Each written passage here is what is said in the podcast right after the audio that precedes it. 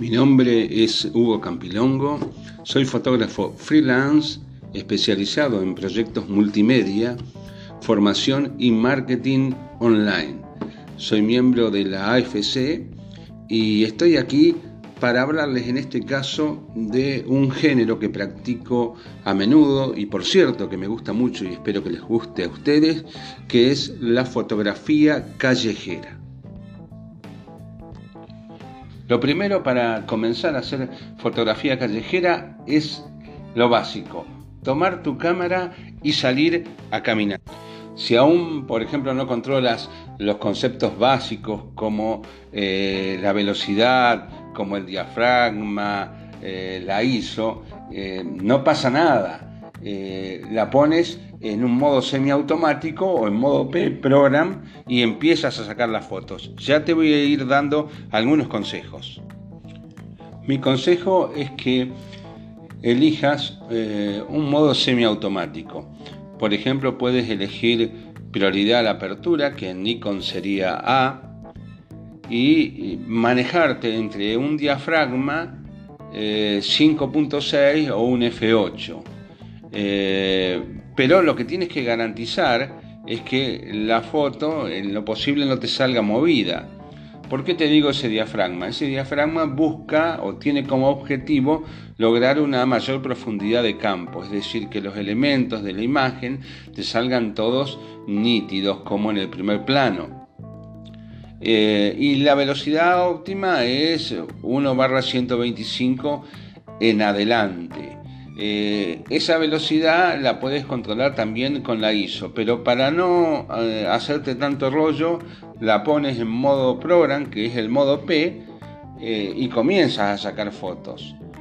obviamente que yo tengo mi cámara prácticamente automatizada, por si quieres saber, yo trabajo mucho con un ISO 400, con una velocidad que va entre 1 barra 125 y 1 250 y el diafragma como te dije 5.6 o un F8 eh, que también sería eh, lo óptimo. Sé que en estos momentos te estarás preguntando qué cámara debo elegir bueno la respuesta es simple. Primero es la cámara con la que te sientas más cómodo Inclusive puede ser eh, hasta un celular. Y lo otro es una cámara con la que también te sientas seguro y depende de dónde estés, eh, ¿para qué? Para evitar que te la roben.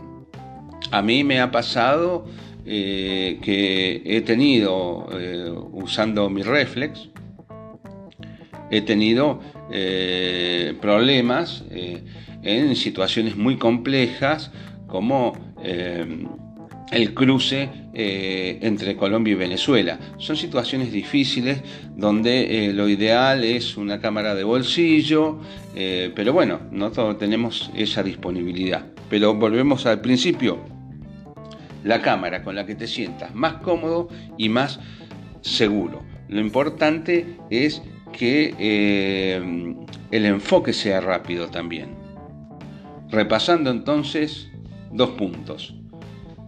La cámara tiene que ser un elemento con el que te sientas cómodo. Y dos, la cámara no tiene que ser un elemento que llame la atención.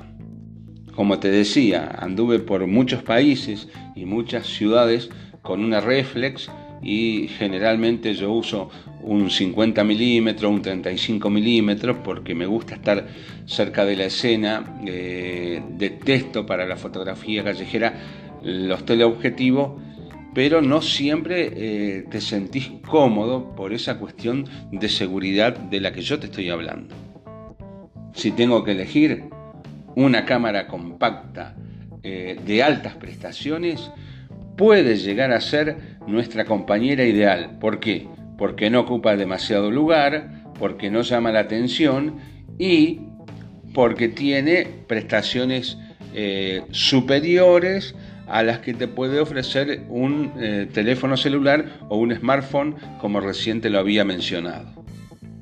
Si tienes una reflex y me preguntas por un objetivo a recomendar y te recomendaría un 35 milímetros bien luminoso, 1.4 o 1.8. Yo sé que el 1.4 es muy caro, así que con un 35 milímetros 1.8 estamos más que sobrados. Como verás, te he eh, hablado en varias oportunidades y de manera constante de objetivos de focal fija. Eh, y te hablo de ellos porque las virtudes son muchas. Nitidez, luminosidad, velocidad de enfoque. Eh, por eso hago hincapié en, esos objetivos que me parece que son eh, maravillosos, no solo para la fotografía callejera. A esta altura del partido te estarás preguntando qué cámara utilizo. Bueno, pues bien, yo utilizo una reflex Nikon con dos objetivos, un 50 milímetros y un 35 milímetros, ambos 1.8. Esto para fotografía callejera. En cuanto al punto de enfoque, ustedes saben que las cámaras DSLR tienen eh, varios puntos de enfoque. Yo suelo utilizar uno de ellos.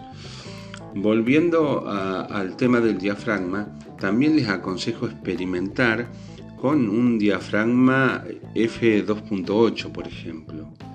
Eh, también sería importante no irse a, los otros tipos de diafragma que yo le había señalado en su momento.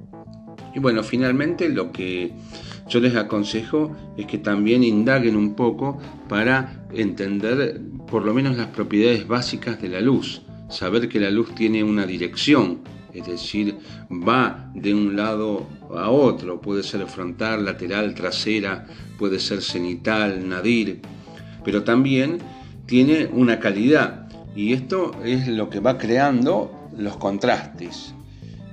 Otro punto u otra propiedad de la luz es la eh, intensidad. Bueno, creo que ahí más o menos estamos.